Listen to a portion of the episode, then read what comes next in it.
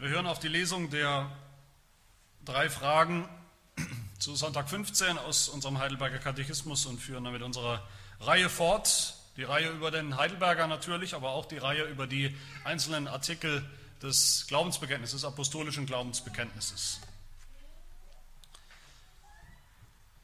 Frage 37. Was verstehst du unter dem Wort gelitten? Antwort, Jesus Christus hat an Leib und Seele die ganze Zeit seines Lebens auf Erden, besonders aber an dessen Ende, den Zorn Gottes über die Sünde des ganzen Menschengeschlechts getragen.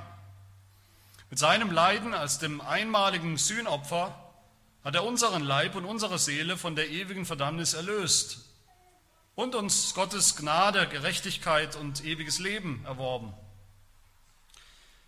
Frage 38, warum hat er unter dem Richter Pontius Pilatus gelitten?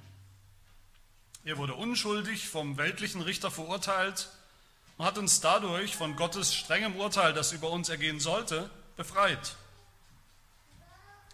Und Frage 39 bedeutet sein Tod am Kreuz mehr, als wenn er eines anderen Todes gestorben wäre? Die Antwort ja, denn dadurch bin ich gewiss, dass er den Fluch, der auf mir lag, auf sich genommen hat, weil der Tod am Kreuz von Gott verflucht war.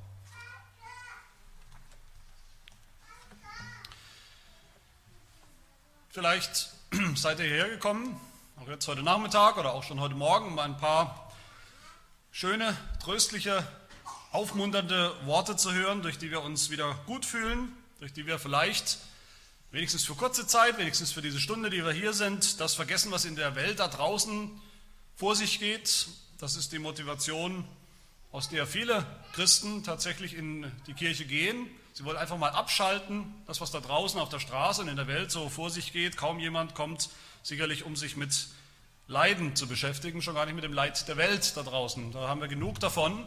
Das brauchen wir nicht auch noch am Sonntag. Was wollen wir aber tun heute? Andererseits ist es nämlich so, dass wir ja alle mehr oder weniger mit Leid konfrontiert werden. Sicherlich, je, mehr, je länger man lebt, je mehr Lebenserfahrung man hat, umso mehr Leid haben wir sicherlich selbst auch schon am eigenen Leib miterlebt oder an denen, die uns nahe sind. Selbst die überzeugtesten Atheisten, die, die von sich selbst sagen, dass sie garantiert nicht an Gott glauben, den gibt es sowieso nicht, mit dem haben sie auch nichts zu tun, wenn es um Leid geht in der Welt oder Leid geht in ihrem eigenen Leben, dann fragen sie ironischerweise doch immer wieder nach Gott. Wie kann Gott sowas zulassen? Wie kann Gott dieses Leid zulassen? Wie kann Gott zulassen, dass ein kleines Mädchen mit, mit zwei oder drei Jahren stirbt an einem äh, Hirntumor, der nicht mehr operabel war? Wie kann Gott zulassen, dass eine junge Mutter stirbt bei einem Verkehrsunfall, nur weil der Fahrer des Fahrzeugs, was ihr entgegenkam, eben mit zwei Promille unterwegs war. Und wenn wir ehrlich sind, dann beschäftigen auch uns als Christen diese Fragen oder diese eine Frage, warum das Leid?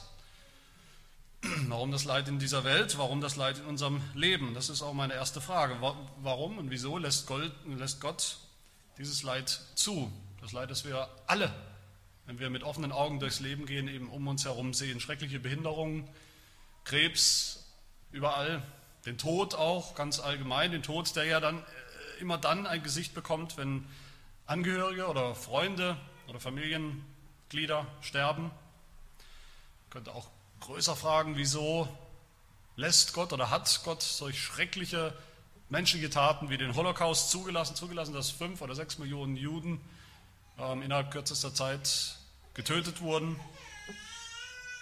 durch eine satanische Ideologie. Wieso lässt Gott es zu, dass, dass Babys totgeboren werden, dass junge Männer, junge Frauen, die gerade dabei sind, eine, eine Familie zu gründen, dass junge Männer oder junge Frauen unfruchtbar sind und keine Kinder kriegen können? Und das Leid, das damit einhergeht, wieso lässt Gott all das zu? Wieso lässt Gott die ganze Gewalt unter Menschen zu? Kriege, die wir überhaupt nicht begreifen können und verstehen können.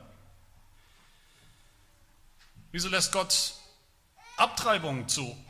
Millionenfach, wo manchmal halbtote Babys abgetrieben, aus dem Mutterleib entfernt werden. Und wir wissen, wir wissen nicht im Ansatz, was diese Kreaturen davon mitbekommen. Oder auch nicht, bis sie dann wirklich tot sind. Wieso lässt Gott das zu? Wieso lässt Gott all die Krankheiten zu? Lepra, AIDS, Krankheiten, die wir kaum uns anschauen können, schon gar nicht im, im Fernsehen. All das psychische Leiden, das es gibt, psychisches Leiden so groß, dass Menschen manchmal nur noch den Ausweg Selbstmord sehen. Verkehrsunfälle, jeden Tag neu, Verkehrsunfälle durch Handy am Steuer, Verkehrsunfälle durch Alkohol, durch Trockenheit, durch Dummheit, durch was auch immer.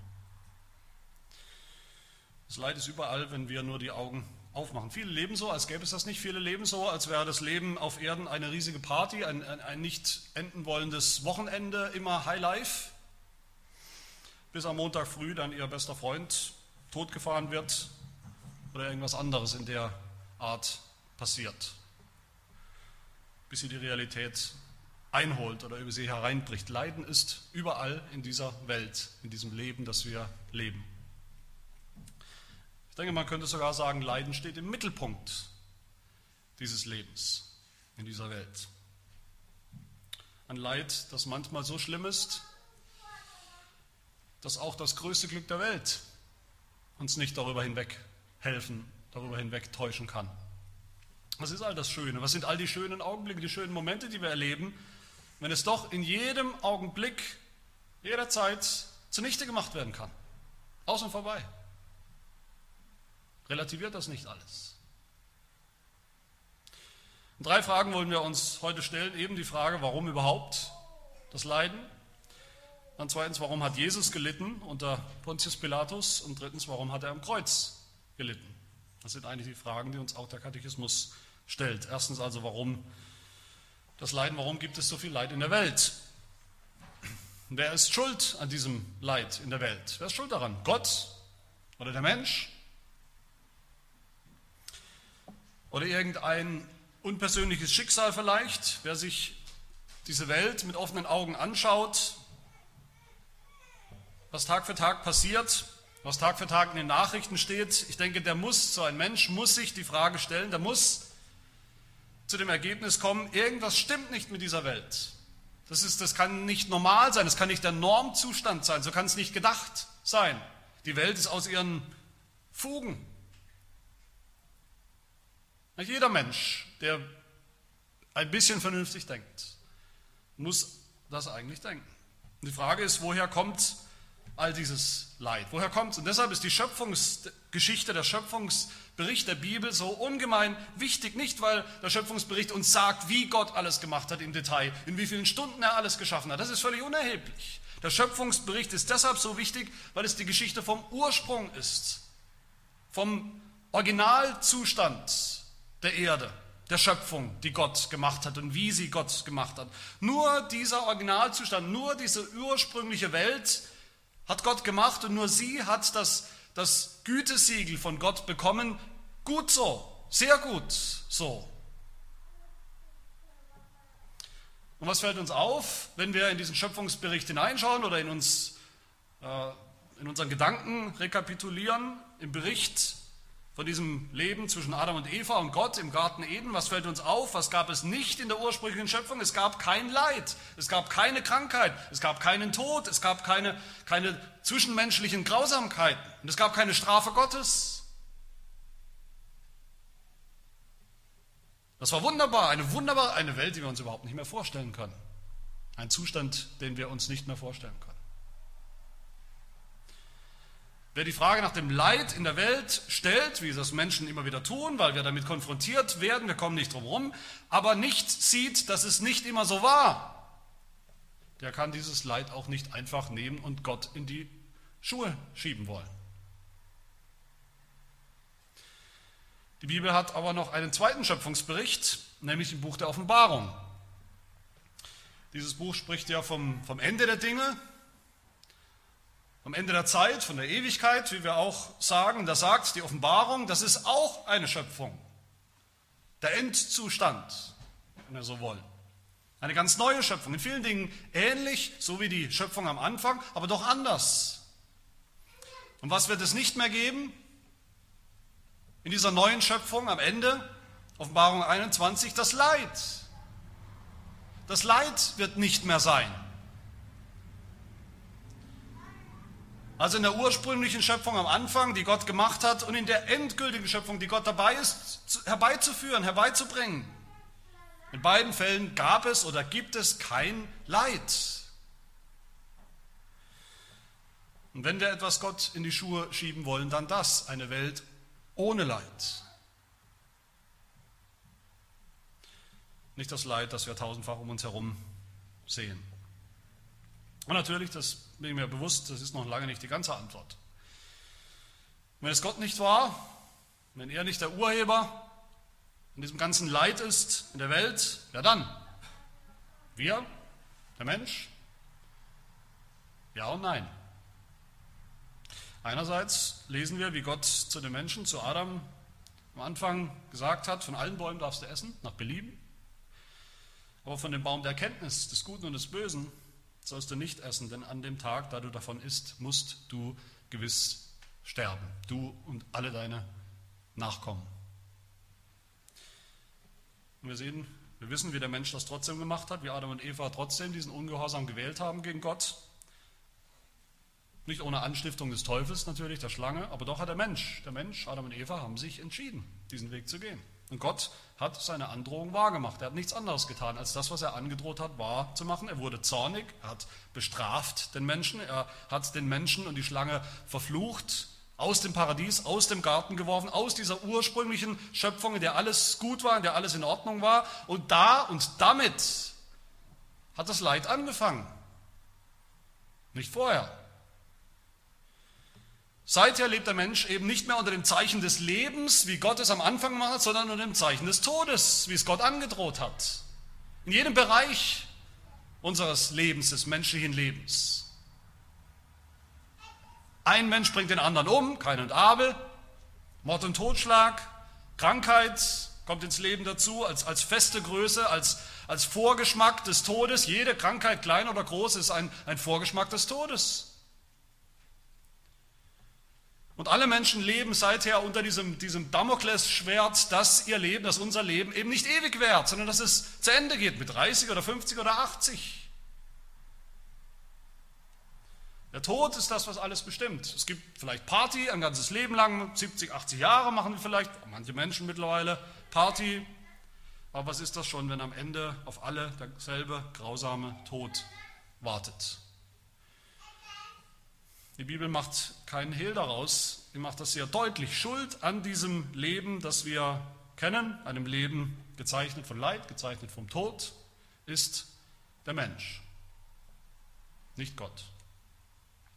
Jeder Tod, jeder Krieg, jeder Totschlag, jede erdenkliche Grausamkeit, auch jede Krankheit, jede Behinderung, alles Böse, alles Schlechte, alles, was wir uns ausmalen können an Schlechtem und Bösem um uns herum und was wir auch sehen um uns herum, findet seinen Ursprung nicht in dem, was Gott geschaffen hat, sondern im Sündenfall. Im Sündenfall. In dieser tragischen Entscheidung des Menschen ohne Gott leben zu wollen, lieber eine Schöpfung zu haben ohne Gott, wenn das möglich ist, in der Konsequenz, in der Strafe, die Gott verhängt hat, die Todesstrafe. Das ist das eine. Andererseits muss ich natürlich auch dazu sagen, nicht alles Leid, was wir erleben, ist eins zu eins zurückzuführen auf irgendeine bestimmte Sünde, die wir getan haben. Wir haben nicht, weil wir das getan haben, deshalb haben wir jetzt diese Krankheit in unserem Leben. So denken wir manchmal, aber das ist auch nicht richtig. Diese kausalen Zusammenhänge, die, die, die können wir nicht mehr rekonstruieren. Wie die Jünger Jesus mal gefragt haben in Johannes Kapitel 9, Rabbi, wer hat denn gesündigt, sodass dieser Mensch, da war ein Blinder, dass dieser Mensch blind geboren ist? Er oder seine Eltern? Einer muss es gewesen sein. Entweder er selbst hat gesündigt und ist jetzt blind oder die Eltern haben gesündigt. Aber es muss eins zu eins irgendwie zusammenpassen. Und Jesus sagt, das kann man eben nicht so aufdröseln, so aufrechnen. Und Jesus selbst berichtet in Lukas 13 von einem Turm, einem Turm, der in einem Unglück in sich zusammengestürzt ist und 18 Leute unter sich begraben hat. Ein Schicksal übrigens, wie wir es in den Abendnachrichten auch hören oder sehen könnten und immer wieder tun. Und Jesus sagt, Lukas 13, jene 18, auf die der Turm in Siloa fiel und sie erschlug, meint ihr, dass diese schuldiger gewesen sind als alle anderen Leute, die in Jerusalem wohnen? Nein, ich sage euch, sondern wenn ihr nicht Buße tut, so werdet ihr alle auch so umkommen. Also Jesus durchbricht ja dieses Denken. Die sind umgebracht worden, umge äh, gestorben unter diesem Turm, der umgefallen ist. Also müssen die auch schuld daran gewesen sein. Irgendeine Sünde hat das verursacht. Diese Rechnung geht so nicht auf. Der erleidet dieses Leiden, also muss er auch selbst daran schuld sein. Der ist behindert, also muss er auch irgendwas getan haben dafür. So nicht. Aber doch bleibt es dabei, jedes Leid der Welt, jedes persönliche Leid, das wir erleben, alles geht unmittelbar zurück auf den Sündenfall, wo das Schicksal, das Verhängnis der Sünde über die ganze Welt, über die ganze Schöpfung gekommen ist. Und seither, wie gesagt, wenn man realistisch ist, muss man sagen, die Welt, dieses Leben steht nicht unter dem Zeichen des Lebens, sondern unter dem Zeichen des Todes. So gerne wir das verdrängen. Aber liebe Gemeinde, nicht nur die Welt, dieses Leben, das Leben, das wir alle gemeinsam haben, ist geprägt von diesem Leiden, was viele Menschen vielleicht überrascht oder viele nicht wissen, ist auch der Mittelpunkt der christlichen Botschaft. Auch im Mittelpunkt des Evangeliums steht Leiden, nämlich das Leiden Jesu Christi.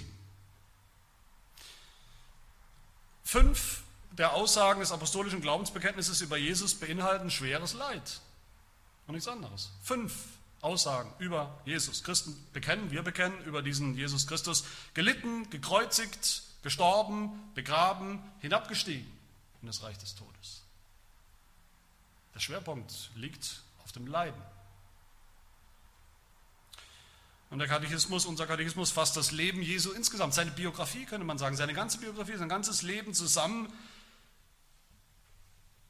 Wenn er sagt, Jesus Christus hat an Leib und Seele die ganze Zeit seines Lebens auf Erden, besonders aber an dessen Ende gelitten.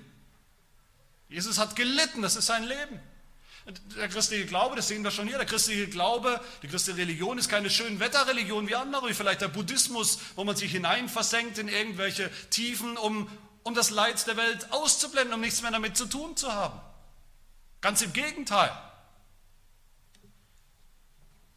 Von der Hauptfigur des christlichen Glaubens bekennen wir, dass er vor allem anderen ein Mensch war, der gelitten hat. Und zwar nicht nur am Ende seines Lebens, nachdem er vielleicht 33 Jahre lang Party gelebt hat. Na gut, ist schlecht ausgegangen, aber der Rest war ganz gut. Nein, der Katechismus sagt, er hat die ganze Zeit seines Lebens auf Erden gelitten. Ist das eigentlich richtig? Ist das eigentlich biblisch? Stimmt das, wenn wir uns anschauen, was die Bibel sagt über Jesus, was wir wissen über, über sein Leben? Stimmt das? Hatte Jesus nicht viele schöne Momente?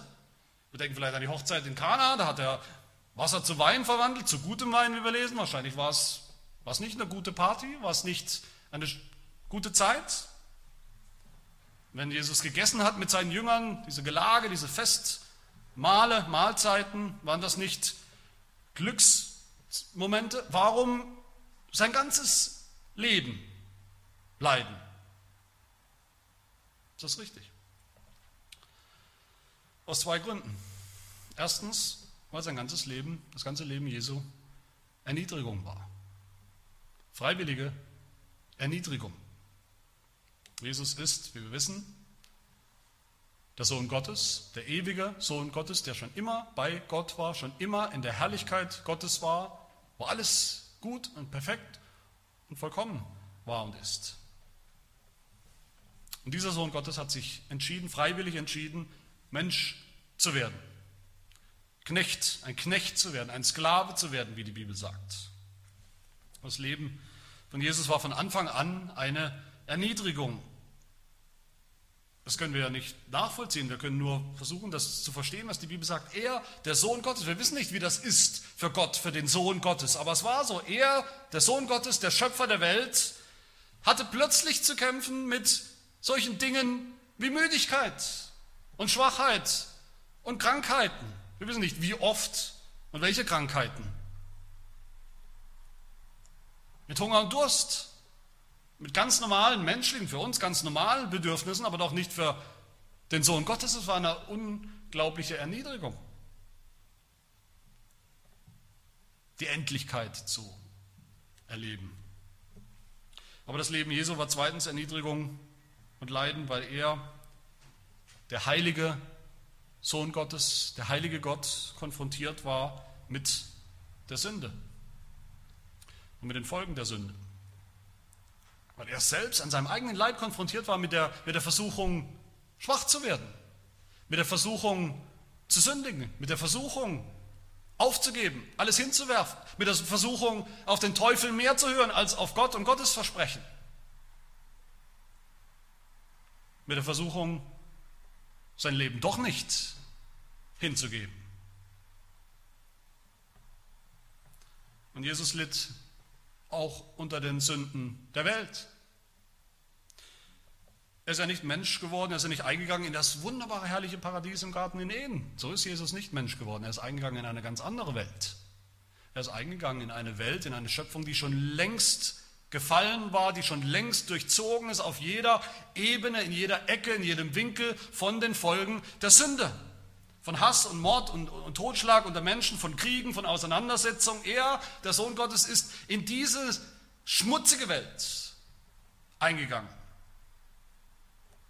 Dazu noch das Leid, das man ihm von Anfang an eigentlich nach dem Leben getrachtet hat. Man wollte ihn weghaben, man wollte ihn gar nicht haben, man wollte ihn nicht anerkennen. Für das, was er tun wollte und für das, für den, der er ist. Jesus hatte zu tun und litt auch an dem Leid der Welt, an ihrer Krankheit, ihrer Verzweiflung, ihrer Hoffnungslosigkeit. Ich denke, wenn man die Biografie Jesus sich anschaut, die Evangelien durchliest, dann sehen wir auch wenn das in manchen Kirchen gern ausgeblendet wird und Jesus ist immer der fröhliche Party, Party-Clown oder was auch immer, da sehen wir eben nicht einen, einen ständig, einen, einen glücklichen, fröhlichen Mann, der, gut, am Ende musste er sterben. Ich denke, wir sehen einen sehr ernsthaften Mann, einen Mann, der leiden musste jeden Tag seines Lebens, den leidenden Jesus. Jeden Augenblick litt er an Leib und Seele. Und jeden Augenblick litt er mit dem Leid der Menschen um sich herum, mit dem Leid der Welt. Aber natürlich hat der Katechismus recht, wenn er sagt, besonders am Ende. Besonders natürlich, besonders in seinem Tod hat Jesus gelitten. Im, Im, Tod Jesu konzentriert sich natürlich das ganze Leid seines Lebens. Da kommt es auf die Spitze. Das ganze Leid seiner Erniedrigung, seiner Verachtung. So weit ging das. In seinem Tod konzentriert sich auch der Zorn Gottes. Der Katechismus sagt, Jesus Christus hat an Leib und Seele die ganze Zeit seines Lebens auf Erden, besonders aber an dessen Ende, den Zorn Gottes über die Sünde des ganzen Menschengeschlechts getragen. Jesus hat nicht einfach gelitten, wie wir auch leiden, als ein Mensch unter vielen gelitten, gelitten auch eben unter, dem, unter den Folgen der Sünde, dieser gefallenen Schöpfung. Nein, Jesus hat stellvertretend gelitten, sagt die Bibel. Er hat für uns gelitten. Im Leiden, im, im Tod Jesu konzentriert sich das ganze Leid der Menschheit. Niemand kann es wagen, Gott anzuklagen, wegen dem ganzen Leid in der Welt, der sich nicht mit genau dieser Tatsache auseinandergesetzt hat, ernsthaft auseinandergesetzt hat, dass derselbe Gott, den er anklagt, seinen einzigen Sohn hat leiden lassen. In einer Konzentration, die kein Mensch jemals erlitten hat, vor ihm oder nach ihm. In Jesus ist Gott nicht ferngeblieben dem Leid dieser Welt, in Jesus hat er sich diese Realität nahe kommen lassen. In Jesus hat er sich das Leid der Welt etwas kosten lassen. Nicht etwas, sondern alles kosten lassen, sein, sein Ein und alles kosten lassen. Aber all das wäre noch zu wenig. All das ist noch nicht Evangelium. Jesus hat nicht nur gelitten, mit uns gelitten, sein Leiden hat noch eine ganz andere Bedeutung. Das sehen wir in der Aussage unter Pontius Pilatus hat er gelitten.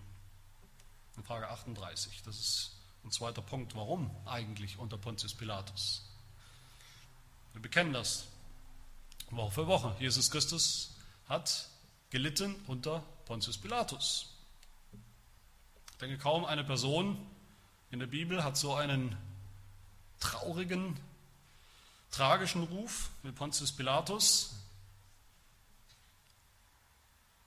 Über 2000 Jahre später erinnert man sich regelmäßig an diese, an diese tragische Gestalt, die zumindest rein menschlich verantwortlich war für, die, für den Tod, für die Hinrichtung Jesu.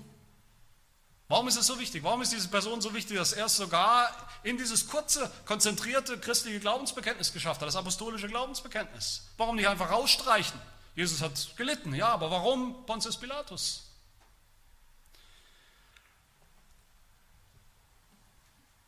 Dass Jesus gelitten hat und gekreuzigt wurde unter Pontius Pilatus, den es ja wirklich gab, das bezweifelt interessanterweise kaum ein ernstzunehmender Historiker. Bei Jesus ist es schon schwieriger, aber bei Pontius Pilatus geht es noch. Normalerweise ist man sich einig, dass es ihn gab. Aber es macht zumindest vier Dinge deutlich. Es macht erstens deutlich, dass Jesus wirklich gelitten hat, dass er wirklich gestorben ist. In Raum und Zeit. In, in der Zeit, die wir auch kennen, eben vor über 2000 Jahren. Aber eben nicht irgendwo gedanklich, ideell oder psychologisch, sondern mit Leib und Seele. Zweitens, dass Jesus von Pilatus, von einem hohen menschlichen Gericht oder weltlichen Gericht verurteilt wurde, das macht deutlich, dass Jesus von Gott selbst verurteilt worden ist. Das Leute vielleicht nicht gleich ein. Warum? Es ist doch gerade ein menschliches Gericht. Wieso soll es beweisen, dass Gott Jesus verurteilt hat? Gott ist derjenige, der Regierungen einsetzt und absetzt, mit Macht ausstattet oder ihnen auch wieder die Macht nimmt, wie es ihm gefällt und wie er es will. Römer 13, Vers 1 heißt es, es gibt keine Obrigkeit, die nicht von Gott wäre. Die bestehenden Obrigkeiten aber sind von Gott eingesetzt. Dass Gott seinem Sohn in diesem weltlichen Gerichtsverfahren, was natürlich kein Verfahren, kein echtes Verfahren, sondern eigentlich eher eine Farce war, das macht deutlich, dass, dass er nicht bewahrt hat, seinen Sohn vor dem Tod. Das macht deutlich, dass er selbst ihn auch verurteilt und verworfen hat. Dass er übereingestimmt hat mit diesem Schicksal oder diesem Urteil. Und drittens, Pilatus ist wichtig, weil die Evangelien immer wieder berichten, wie gerade dieser Pilatus, eigentlich ein Mann ohne, ohne Prinzipien, ein, ein ruchloser Mann, aber wie, wie wir sehen doch, wie er, je länger, je mehr dieser Pilatus überzeugt war davon, dass Jesus, um den es geht, eigentlich völlig unschuldig war. Er kam in, dieses, in diese Zwickmühle, in dieses Dilemma, dass er gemerkt hat, je länger, je mehr, der Druck nimmt zu, diesen Jesus aus dem Weg zu räumen und doch gleichzeitig war er immer mehr überzeugt, dass, es, dass der eigentlich nichts verbrochen hat.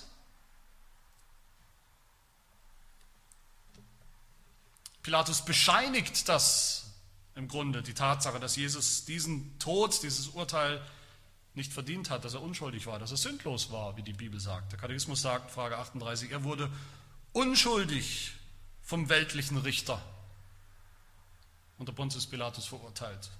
Unschuldig. Das sehen wir in diesem Pilatus. Das hat er bekannt. Das hat er gewusst. Und viertens, dass Pilatus eben diesen Jesus, den Unschuldigen, einen unschuldigen Menschen, den Sohn Gottes, der ohne Sünde war, dann doch zum Tod verurteilt, was er gar nicht hätte tun dürfen, eigentlich rein rechtlich.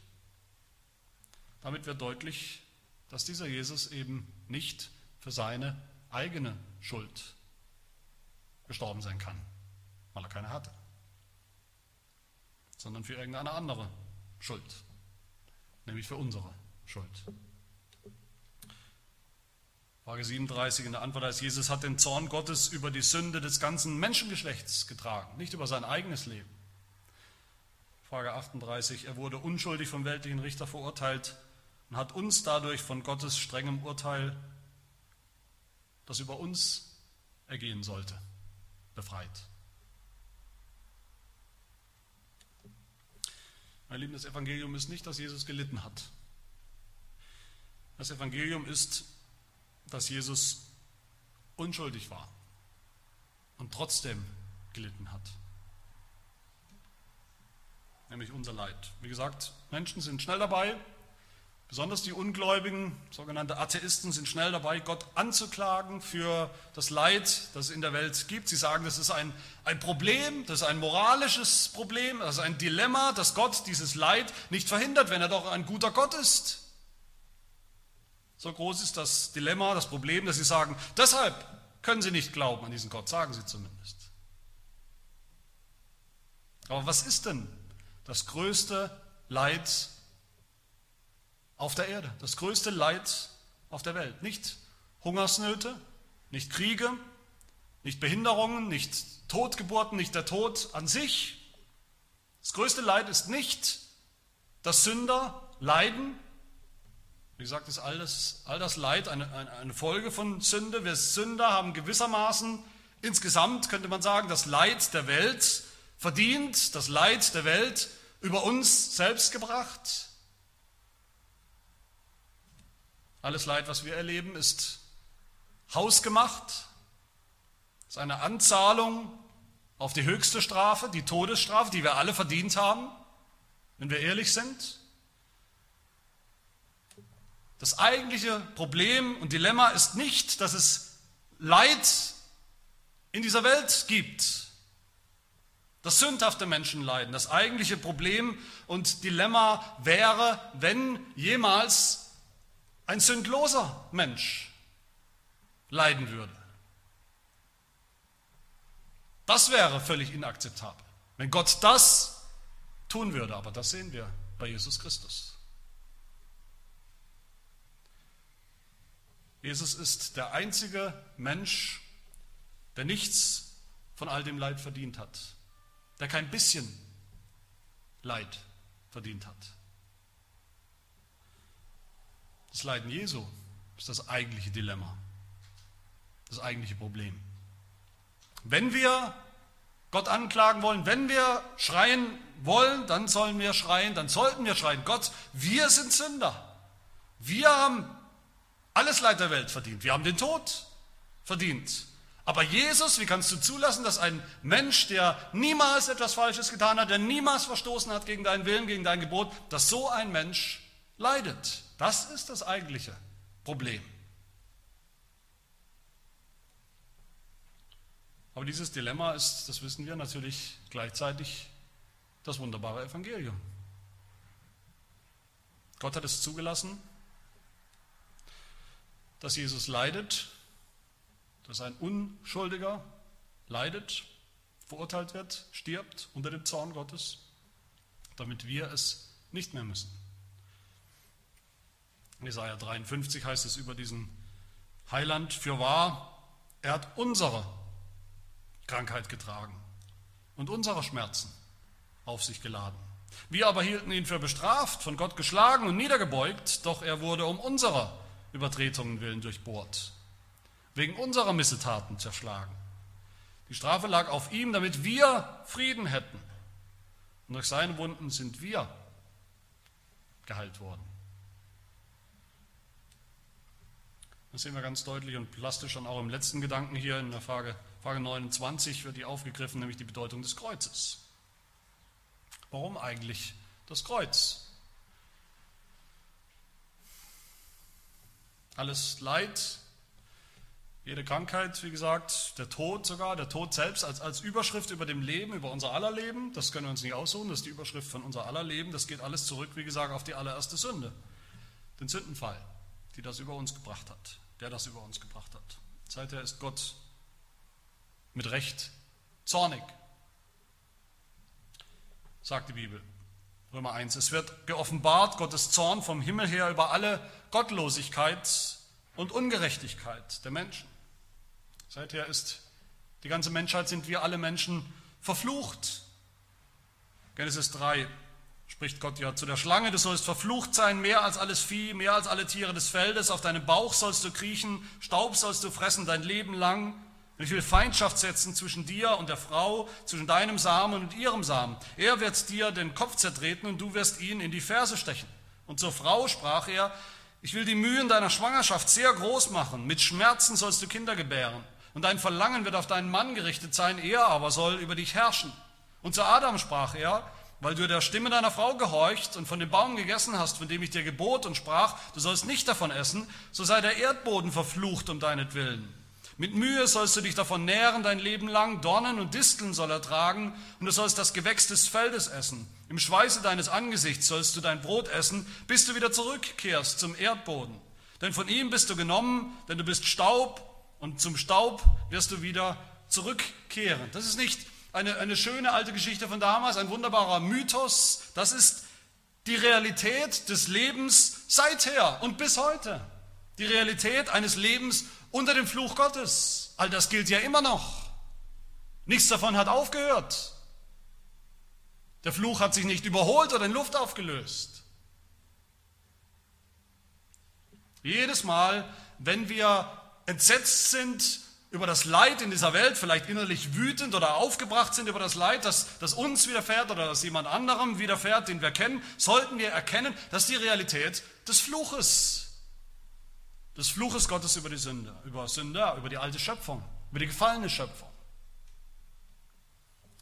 Apostel Paulus schreibt in Römer 8, wir wissen, dass die ganze Schöpfung mitseufzt und mit in Wehen liegt bis jetzt. Und das gilt immer noch, bis jetzt. Alles seufzt und ächzt unter dem Fluch Gottes, dem Fluch der Vergänglichkeit, dem Fluch des Todes. Alles. Dass Jesus sündlos gestorben ist, bedeutet, dass er für uns sterben konnte, für uns gestorben ist, die wir eben nicht sündlos waren, aber dass er am Kreuz gestorben ist. Auch das hat eine ganz bestimmte Bedeutung. Der Katechismus sagt, bedeutet das, bedeutet sein Kreuz, sein Tod am Kreuz mehr, als wenn er eines anderen Todes gestorben wäre. Es sind ja viele Methoden denkbar. Die Antwort, ja, denn dadurch bin ich gewiss, dass er den Fluch, der auf mir lag, auf sich genommen hat, weil der Tod am Kreuz von Gott verflucht war. Sie sprach von diesem Fluch, den wir sehen beim Sündenfall. Schon im Alten Testament gab es Bestimmungen wie die Todesstrafe, die es ja noch gab und die ja oft verhängt wurde auch, wie sie ausgeführt werden sollte, was man mit den Toten machen sollte. da heißt es in 5. Mose 21, wenn auf einem Mann eine Sünde ist, die ein Todesurteil nach sich zieht und er wird getötet und du hängst ihn an ein Holz, ein Kreuz, so soll sein Leichnam nicht über Nacht an dem Holz bleiben, sondern du sollst ihn unbedingt an jenem Tag begraben, denn von Gott verflucht ist derjenige, der ans Holz gehängt wurde. Und du sollst dein Land nicht verunreinigen, das der Herr, dein Gott, dir zum Erbe gibt. Verflucht ist der Mensch, der am Kreuz stirbt. Viele Menschen, auch viele Christen übrigens, denken, dass es eigentlich relativ unerheblich ist, völlig egal ist, wie Jesus gestorben ist. Jeder andere Tod wäre genauso gut gewesen. Hauptsache, er ist gestorben und Hauptsache, er ist für uns gestorben. Aber das sagt die Bibel eben nicht. Im Gegenteil, sie sagt, Jesus konnte, der Messias konnte nur eines ganz bestimmten Todes sterben. Er musste am Holz sterben, er musste am Kreuz sterben, damit deutlich wird, ihn hat dieser Fluch getroffen. Er hat diesen Fluch auf sich genommen, auf sich gezogen. Sein Tod am Kreuz hat etwas zu tun mit diesem Fluch, der seither über dieser ganzen Schöpfung, über dieser ganzen Welt, über der ganzen Menschheit, über uns hängt.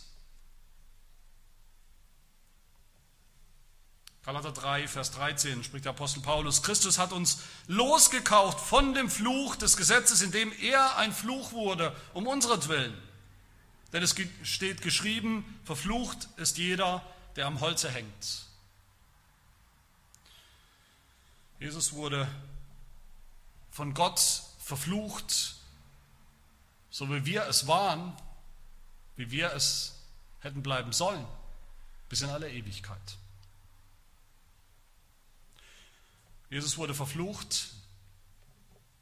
Jesus hat den Fluch absorbiert, aufgesogen, auf sich genommen und damit hat er ihn wie diesen riesenhaften Schatten von dieser Schöpfung genommen. Wer weiterhin zur alten Schöpfung gehört, zu Adam gehört, weil er nicht glaubt, weil er nicht glaubt an Jesus Christus, der bleibt verflucht.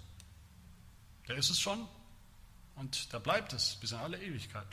Den erwartet Leid in diesem Leben und nach diesem Leben. Aber alle, die sich im Glauben auf Jesus Christus werfen, die auf ihn vertrauen, die darauf glauben, äh, die glauben und vertrauen, dass er für uns gelitten hat, dass er für uns gestorben ist, dass er für uns verflucht wurde. Und für die hat er den Fluch schon weggenommen. Die hat er, der Katechismus sagt, mit seinem Leiden als dem einmaligen Sühnopfer von der ewigen Verdammnis erlöst. Ihnen hat er Gottes Gnade, Gerechtigkeit und ewiges Leben erworben. Ewiges Leben steht da. Ewiges Leben ist genau das Gegenteil. Das ist die Antwort auf das, dieses Grundproblem, was ich beschrieben habe. Die, die Allgegenwart des Todes. Jetzt bekommen wir ewiges Leben. Wer da glaubt, wer an Jesus Christus glaubt, dessen Leben steht nicht mehr unter der Überschrift, unter dem Zeichen des Todes, sondern jetzt unter der Überschrift des Lebens. Der leidet zwar hier auch noch, wir leiden immer noch. Auch Gläubige, die besten Gläubigen leiden und werden krank und haben Hunger. Die besten Gläubigen sterben noch. Unser Leib wird noch sterben. Aber all das ist für uns vorübergehend und ist für uns der Eingang in das Leben, der Eingang in das ewige Leben. Jesus hat gelitten an Leib und Seele, sagt der Katechismus. Das sagt er ja nicht einfach so. Warum an Leib und Seele? Frage 37. An seinem Leib hat er die Qualen der Kreuzigung erlitten, an seiner Seele hat er die Qual der, der Verlassenheit von Gott, des Fluches erlitten.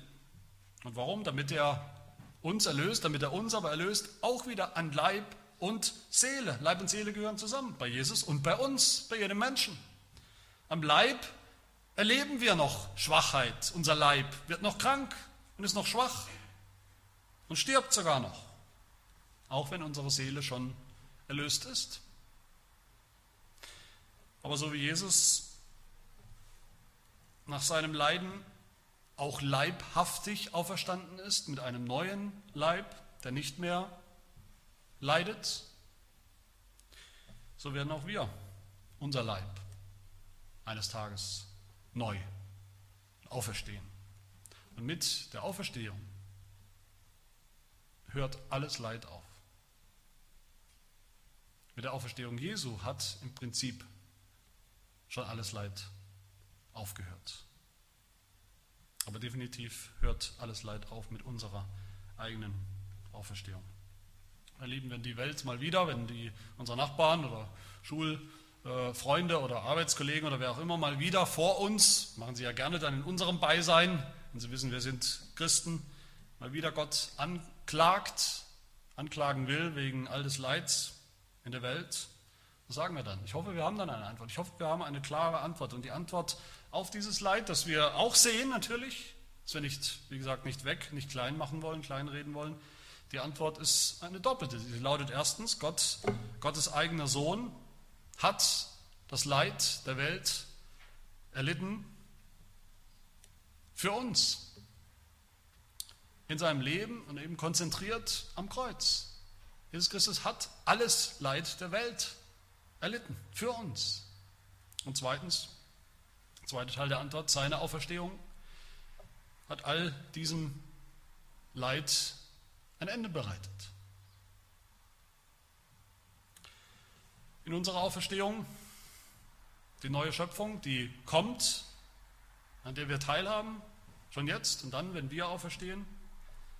In ihr gilt, was wir in Offenbarung 21 lesen, Vers 4, und Gott wird dann, wenn es soweit ist, Gott wird abwischen alle Tränen von ihren Augen, von den Augen der Gläubigen. Und der Tod wird nicht mehr sein, weder Leid noch Geschrei noch Schmerz wird mehr sein, denn das Erste ist vergangen. Die alte Schöpfung, die erste Schöpfung, die gefallene Schöpfung mit, ihrer, mit den Folgen der Sünde ist vergangen. Der Fluch ist vergangen. Der Zorn Gottes ist vergangen. Die Folgen der Sünde sind vergangen. Die Verdammnis ist vergangen. Der Tod ist vergangen. Und das ewige Leben ist da. All das ist die Botschaft von diesem Sätzchen, gelitten unter Pontius Pilatus, gekreuzigt, gestorben und begraben. Das ist das Evangelium.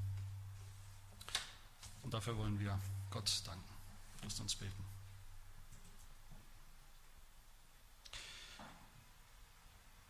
Unser Gott, wir danken dir für deine Gnade. Wir, die wir gesündigt haben, die wir verflucht wurden mit Recht, die wir den Tod verdient haben, den Tod, den du angedroht hast, für ein Leben in Rebellion gegen dich. Und wir haben doch etwas ganz anderes bekommen in Jesus Christus, weil du ihn hast leiden lassen und sterben lassen für uns und weil du sein Leiden und seinen Tod anerkannt hast, angenommen hast für uns und an unserer Stelle, deshalb haben wir heute Leben, ewiges Leben. Herr, hilf, dass wir auch glauben mit ganzem Herzen an unseren Herrn Jesus Christus, der all das für uns erkauft und vollbracht hat. Dass wir deine unendlich große Liebe sehen zu uns, in diesem Opfer und in diesem Leiden deines Sohnes, sodass wir nicht für einen Augenblick denken, du könntest nicht mitfühlen mit dem Leid, das wir noch erleben, oder du hättest keine Lösung dafür. Und so sehen wir uns und strecken uns aus im Glauben, in Freude schon jetzt auf diese neue Schöpfung, der es das Leid nicht mehr geben wird. In Jesu Namen. Amen.